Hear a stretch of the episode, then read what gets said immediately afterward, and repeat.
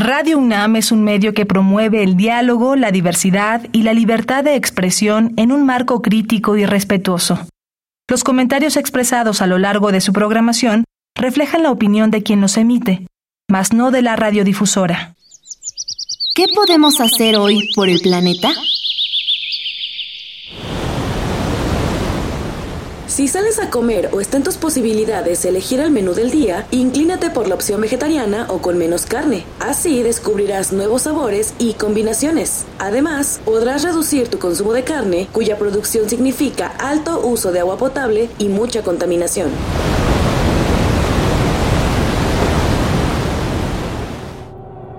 Habitare Hola, ¿cómo están? Bienvenidas, bienvenidos a Habitare, Agenda Ambiental Inaplazable. Yo soy Mariana Vega y me da mucho gusto saludarles para aprender juntas y juntos de un increíble nuevo tema y como siempre con la doctora Clementina Equiwat. ¿Cómo estás, Clement? Muy bien, Mariana. Pues como estábamos platicando ah, la semana pasada, nos quedamos súper picados con esta idea y esto, este trabajo que se está haciendo en el zoológico de Chapultepec pero ahora queremos darle esta perspectiva de los zoológicos modernos y su papel en la conservación de fauna silvestre. Entonces, por eso tenemos otra vez de invitado a Fernando Wall y le damos la bienvenida. Muchísimas gracias, Fernando. Gracias por la invitación. Gracias a ti por acompañarnos con este maravilloso tema. ¿Qué papel y qué es lo que significan los zoológicos modernos y la conservación de fauna silvestre? Quédense con nosotros. Esto es Habitare, Agenda Ambiental Inaplazable. ¡Empezamos! El Instituto de Ecología de la UNAM y Radio UNAM presentan. Toma segundos destruir lo que ha crecido en años. Toma horas devastar lo que se ha formado en siglos. Tomar acciones para rescatar nuestro ambiente solo requiere un cambio de conciencia. Habitare. Agenda ambiental inaplazable. Ciencia, acciones y reacciones para rescatar nuestro planeta. Nuestra, casa. Qué gusto que continúen con nosotros en este programa. Ya nos adelantabas, Clemen, a nuestro invitado de lujo del día de hoy, que viene a platicar acerca de estos lugares que durante mucho tiempo han sido muy controversiales por diferentes opiniones tan solo de su existencia, ¿no? Pero ¿qué tanto conocemos del funcionamiento de los zoológicos, Clemen, y de esta gran labor justo que hacen de conservar la fauna silvestre? Exactamente, y creo que una de las claves actuales, dada la destrucción que estamos viviendo de nuestros ecosistemas en todo el planeta, un papel estelar, lo voy a decir así, es el que están jugando los zoológicos modernos y es este papel estelar para la conservación de la fauna silvestre. Entonces, yo no sé si podemos empezar por ese tema, Fernando, un poquito, ¿cuál es el papel de estos zoológicos modernos en, la conservación de, sobre todo de la fauna.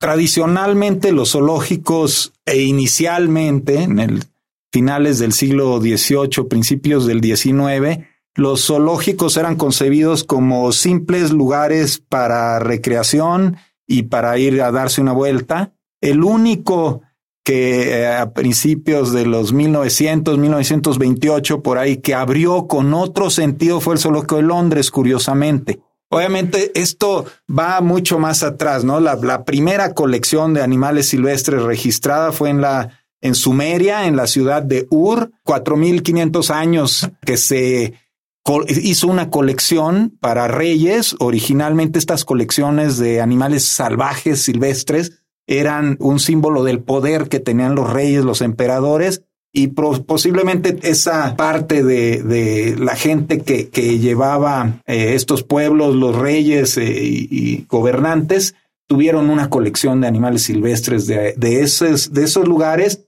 y de otros que les llevaban como tributos. De China, del jardín de la sabiduría en China, del emperador, hubo por ahí una faraona, Hatshepsut, que tuvo su propio zoológico y muchos de los animales eran tributos que les traían de otros lugares que habían conquistado. Y llevaban inclusive a la guerra animales fieras, como les decimos algunos, leones, tigres, para demostrar ese poderío que tenían y era un, un símbolo, el, el, poseer este tipo de animales era un símbolo de poder, ¿no? Y de la nobleza. Sin embargo, eh, bueno, el, ejemplo en México, pues es el famoso zoológico de Moctezuma, el zoológico y, y Casa de las Aves de Moctezuma, Casa de las Fieras, Casa de las Aves, que cuando los conquistadores llegaron, pues lo documentaron.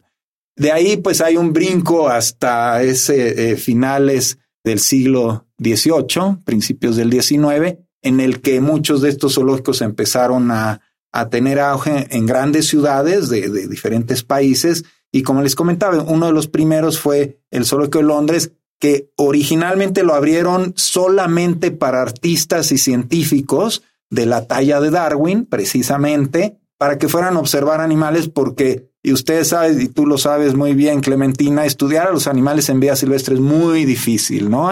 Hoy en día tenemos más herramientas, etcétera, pero es muy difícil. Entonces, querían tener algunos animales de estos para que los pintores y artistas tuvieran ahí a la, a la mano estos animales y los científicos también. Después de unos años dijeron, bueno, a lo mejor podemos cobrar la entrada y, y, retribuir un poco para darles de comer a los animales y ya abrió al público en general, pero en general los zoológicos, esos primeros zoológicos ya modernos, por decirle de alguna manera, abrieron para recreación principalmente.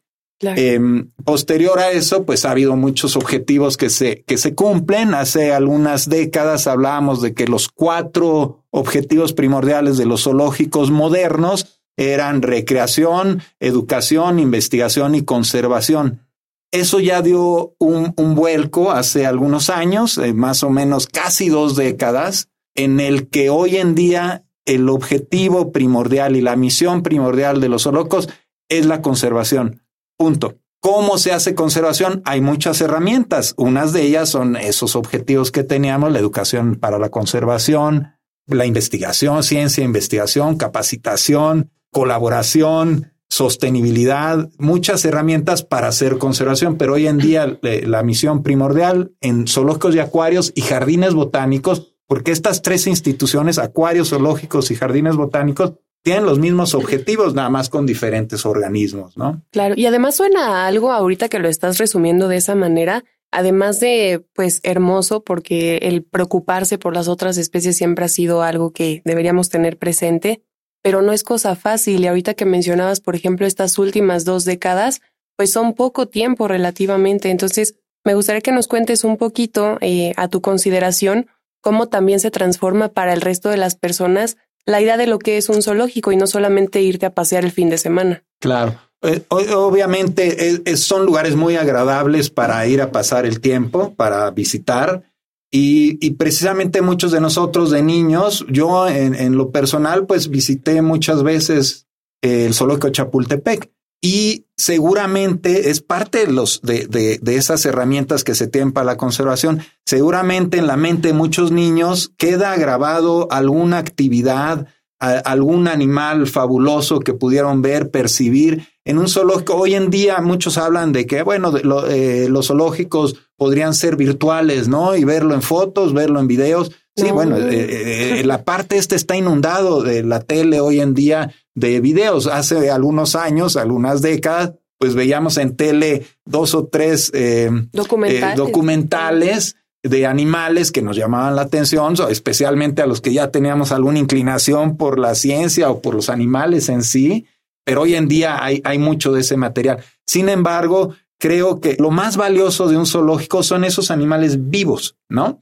Que podemos percibir y podemos oler, sentir, a veces hasta acercarnos. Hay algunas actividades en las que grupos pequeños se pueden acercar a ciertos animales para que los sientan, los escuchen, los, los vean de cerca. Y eso crea un vínculo muy importante. Entonces, una de esas misiones o uno de esos objetivos en un zoológico a través de actividades educativas es que la gente cree un vínculo con estos animales mm. y haga algo por ellos, ¿no? Y yo en, en julio creo eh, tuve la oportunidad de visitar el zoológico y me encantó. Eh, si nuestro público puede ir y asomarse a ver todo lo que están haciendo con ajolotes, ¿no? Porque creo que después de la aparición del billete de 50 pesos, todo el mundo habla de el ajolote, pero llegas y te encuentras ahí las peceras con la gran diversidad, digo, bueno, la diversidad de ajolotes que hay en nuestro país, que es única y que es muy bonita. ¿Qué están haciendo al respecto? Bien, e, esa es una de las áreas más recientes del zoológico, el, el Amphibium, Centro de Conservación de Anfibios y Museo del Ajolote. Obviamente escogimos a, a, un animal carismático, eso es muy importante, buscar un animal carismático para hablar del tema, ¿no? Y curiosamente, em, eh, eh, en Sao Paulo, Brasil, eh, nos contactó el zoológico de Sao Paulo hace, bueno, hace dos años ahora, porque el animal más popular en Sao Paulo, en Brasil, es el ajolote de Xochimilco.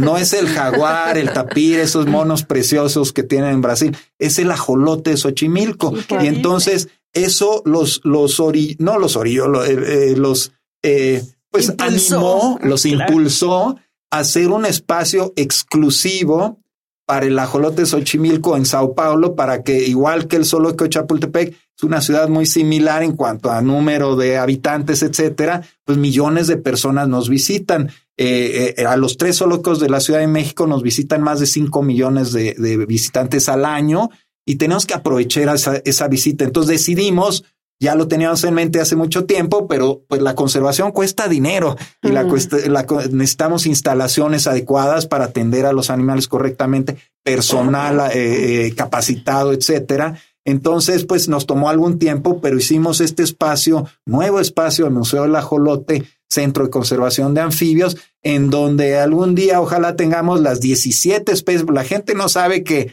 que hay eh, más de un ajolote en México. Conocemos al del billete de 50, que es el ajolote Xochimilco, pero hay otras 16 especies en México. De las 17 que habitan en México, 16 son endémicas, únicas de algún lugar de México. Entonces son, es un animal muy carismático, a pesar de que es pequeño, es muy carismático. Eh, los niños les gusta eh, observarlo. Hay algunos juegos de computadora, posiblemente eso haya ayudado para que los niños o vean un ajolote y sepan qué es.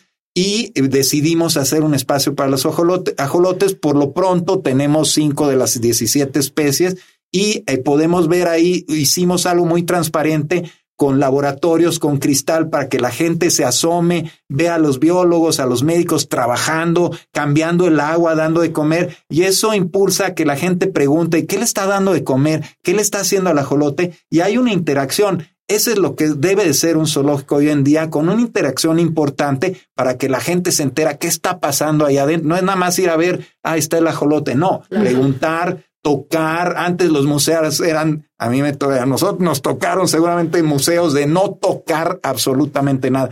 Hoy eh, procuramos eh, actividades ahí en el zoológico de vengan a tocar. Algunos tenemos domis de animales que eh, es, es, muy similar la la, la, la textura de un huevo a, a unos eh, huevitos de gel para que los niños lo toquen y se acuerden, ah, yo toqué un huevo de ajolote desde gel y después vean un huevo de ajolote con una larva moviéndose adentro viva y que en ocasiones inclusive ven nacer a los ajolotes. Tenemos todo el ciclo en esos laboratorios y cada uno de esos laboratorios eventualmente será un proyecto de conservación representado de alguna zona en México, representada por un anfibio que esté en peligro, amenazado de extinción y que estemos trabajando para vincular. Les decía hace un rato, la conservación hoy en día es la misión primordial de los zoológicos, pero el concepto es conservación integrada o integral. Ese concepto se ha desarrollado en la Asociación Mundial de Zoológicos y Acuarios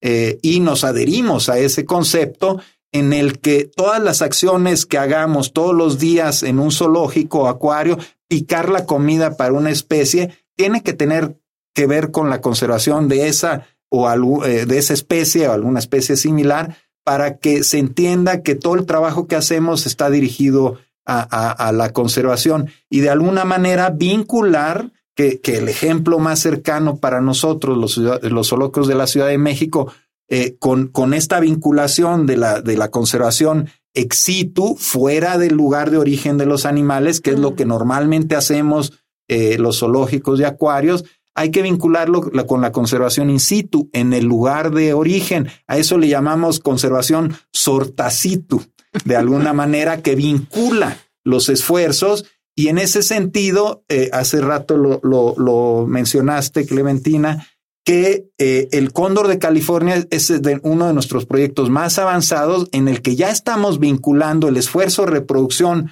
eh, en el zoológico de Chapultepec. Es el único zoológico en todo México que tiene parejas de Cóndor de California reproductivas y todas las crías que nacen en el zoológico de Chapultepec están destinadas a apoyar el proyecto de conservación del cóndor en México, cóndor de California. Mucha gente no sabe que existe el cóndor de California en México. Todos hemos visto el logo de la UNAM, precisamente es un cóndor de los Andes, ni siquiera es el cóndor de México, eh, era para todo Latinoamérica, pero pues no sabíamos, o mucha gente no sabía que hay cóndor en México. Se perdió en México el cóndor y gracias a los esfuerzos de esos biólogos de campo que son los héroes de la película, verdad eh, gracias a esos esfuerzos de ya tener más de 20 años en unas condiciones, es un lugar precioso, pero con unas temperaturas de menos 30 grados en invierno.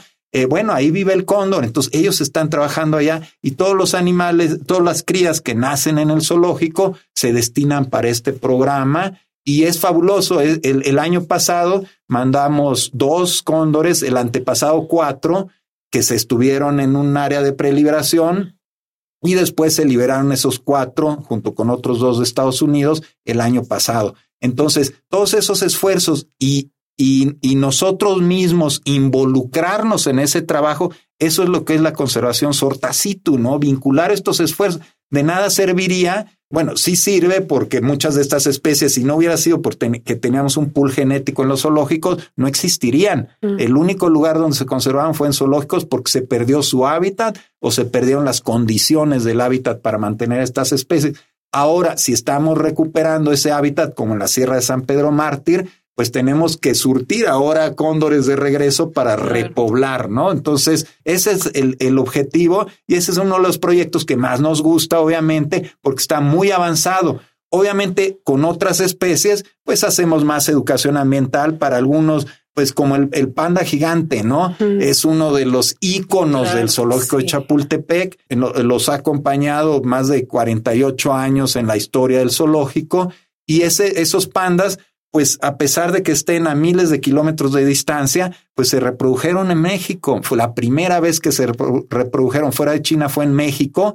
Después eh, se, escribieron capítulos de la biología del panda en el que participamos activamente con otras instituciones. Entonces, mucho del conocimiento de la reproducción, parte de ese fue estudiado en el zoológico de Chapultepec. Entonces, estas son aportaciones que a veces no tenemos la forma de medirlas, eh, pero son aportaciones a la conservación del panda gigante a miles de kilómetros de distancia, aunque nunca hayamos mandado uno de regreso a reintroducción, una cosa así, pero se estudió el panda en el zoológico, se montó un laboratorio para estudiar su reproducción, obviamente millones y millones de gente pudimos conocer a los pandas gracias al zoológico de Chapultepec, que actualmente la, la más viejita de ellas todavía vive en el zoológico, Shinshin, la hija de Togui, que muchos tuvieron la oportunidad de formarnos horas ahí en el zoológico para, conocer a Togui. Y hoy en día su hija vive, tiene 33 años, va, va a cumplir este año precisamente 34, es una de las seis, ocho pandas más longevas vivas actualmente y eso es gracias al conocimiento. Antes los pandas eh, vivían eh, en, bajo cuidado profesional en zoológicos unos 15 años, más o menos. Hoy en día ya están viviendo arriba de 30 años algunos de ellos. Y eso tiene que ver con el cuidado que le damos y pues que los, que los metemos como en una burbuja para que no enfrenten esas amenazas que muchas especies están enfrentando en vida silvestre. Entonces el, el zoológico es un refugio para esas especies que en vía silvestre están tan amenazadas, ¿no? Claro, y que además me gustaría que nos cuentes un poco de cómo es que se planea y de cómo es que está estructurado este espacio, porque claro que hay especies que me imagino si vas a un solo lugar no te las encontrarías definitivamente a todas juntas. Y aquí justo vas caminando haciendo este recorrido que además es bastante grande el zoológico. Y, no solamente es que te las encuentras juntas, Mariana, es que son de diferentes continentes. Totalmente. encuentras organismos de China, de África, de América, de México. Así es, es literal como caminar por un mapita pequeño viviente con estas especies, ¿no? Háblanos un poco acerca de esta planeación y de estos cuidados que, como mencionas, pues cada especie necesita algunos específicos. Bien, el, zoológico en sí, tenemos más o menos el 55% de las especies que tenemos son nativas de México y el resto son de algún lugar de otra parte del mundo, ¿no? Eh, con especies tan exóticas como el panda gigante, entre muchos otros, ¿no? El, el zoológico en sí se, se, se remodeló entre 1992 y 94 y ahí fue un gran brinco que dimos, ¿no? De ese zoológico tradicional que muchos conocimos y que nos tocó vivir y trabajar en él, de muchas jaulas con barrotes y mallas, que en ocasiones eh, nos causa pues no nos gusta a lo mejor verlos porque conocemos otro tipo de, de, de encierro, de, de recintos,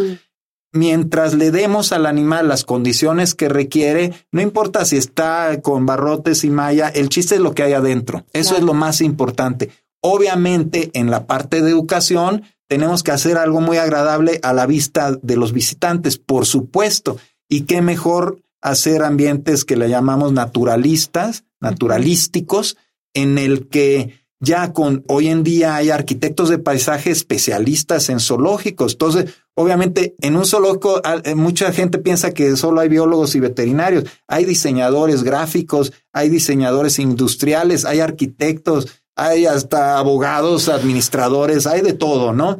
¿Por qué? Porque esto es un trabajo multidisciplinario. El trabajar con fauna es multidisciplinario o transdisciplinario. Hay que aprovechar lo, que sabe el otro para hacer mejor las cosas nosotros. Y en ese sentido, pues el solo a la hora que se remodeló se dividió en biomas. Entonces procuramos que en cada bioma hubiera al principio del recorrido alguna especie nativa de México para ilustrar que en México hay climas para todo, ¿no? Y hay muchos biomas y hay mucha naturaleza. Somos uno de los países megadiversos. Eso lo queríamos ilustrar para que cambiar de lo que fue el zoológico durante muchos años de agrupaciones por grupos taxonómicos. A, mí todavía me tocó iniciar mis trabajos como médico veterinario trabajando con los primates, porque era una sección de primates, una de herbívoros, una de felinos, una de cánidos, los reptiles estaban separados por acá y las aves por otro lado. Entonces, ese concepto pues nos daba una idea errónea de lo que es la naturaleza y se empezaron inclusive a mezclar animales que pueden convivir. No todos conviven, aunque en la naturaleza pues uno se comen a otros, ¿no? Entonces no, siempre nos funciona. hay depredadores. hay decenas a escenas también. Claro, por supuesto, ¿no? Que lo natural es eso, pero bueno, eso estamos para cuidar a estas especies. Entonces los animales que pueden convivir entre ellos, pues los llegamos a mezclar y si no, pues están en, en recintos contiguos, ¿no? Obviamente cambió mucho la visión, hicimos fosos para que haya una vista limpia hacia los animales, hicimos cristales en algunos que requieren una protección más, más allá porque son depredadores grandes muy pesados, entonces están más protegidos, pero con una vista limpia y eso es muy agradable para la gente, ¿no? Y lo importante adentro, Hoy en día, pues también hay etólogos en los zoológicos quienes estudian el comportamiento de animales y no nada más el estudio, eh, sino aplicar esa, e, e, ese conocimiento de los animales para ver, estar pensando todos los días, ¿qué voy a hacer para que cada especie tenga un entorno más natural por un lado y tenga los elementos que en vía silvestre encontraría. A lo mejor no te, podemos tener árboles gigantescos, baobabs, como el del principito. Eh, para algunas especies sería lo ideal, pero podemos tener tarimas, tubos, etcétera, que trepen. El chiste es que trepen a alguna estructura y al animal no, no le importa mucho. Si está, si está bonito aparte, pues qué bueno, pero si no tenemos un baobab, pues hacemos algo imitación de un árbol para que trepen. El chiste es la necesidad de trepar. A eso le llamamos eh, eh, el enriquecimiento ambiental enriquecimiento del comportamiento en el que estudiamos o conocemos la biología,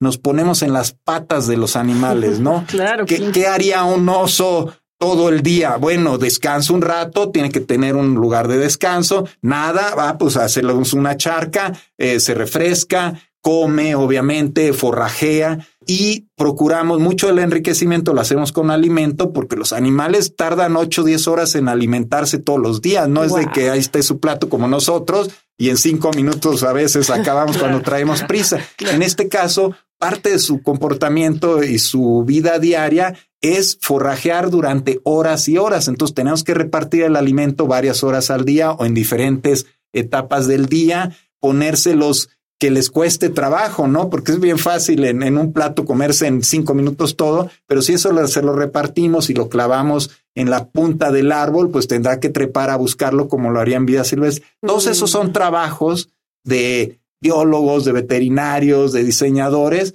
que pues enriquece para nosotros también, ¿no? Tenemos mucho que hacer todos los días para que los animales estén en las mejores condiciones posibles y una de, hablando de esa conservación integrada, una de las herramientas para la conservación también es el bienestar animal, que es algo fundamental en nuestro trabajo, ¿no? Bueno, pues ya como siempre nos sucede, Mariana, el tiempo pasó volando, eh, ya desafortunadamente se acaba este programa, pero bueno, nos da oportunidad de volver a invitar a Fernando y hablar de esta celebración de los 100 años del zoológico de Chapultepec. Y ah, por, lo pronto, pues mil gracias por estar con nosotros, Fernando.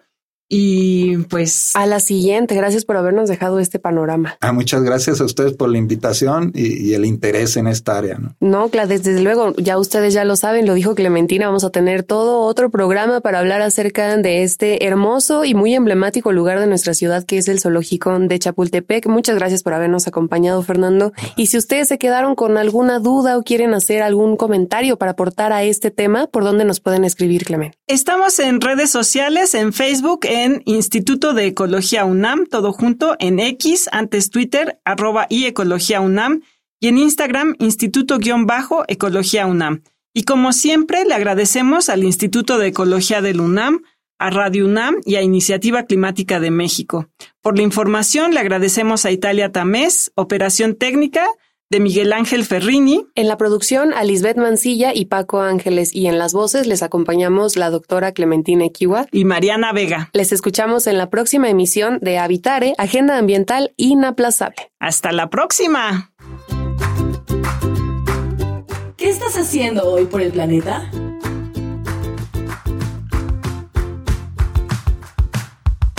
En mi hogar fomento la separación de residuos y el reciclaje, promoviendo la reutilización siempre que sea posible. También evito el uso de productos de un solo uso y opto por alternativas ecoamigables.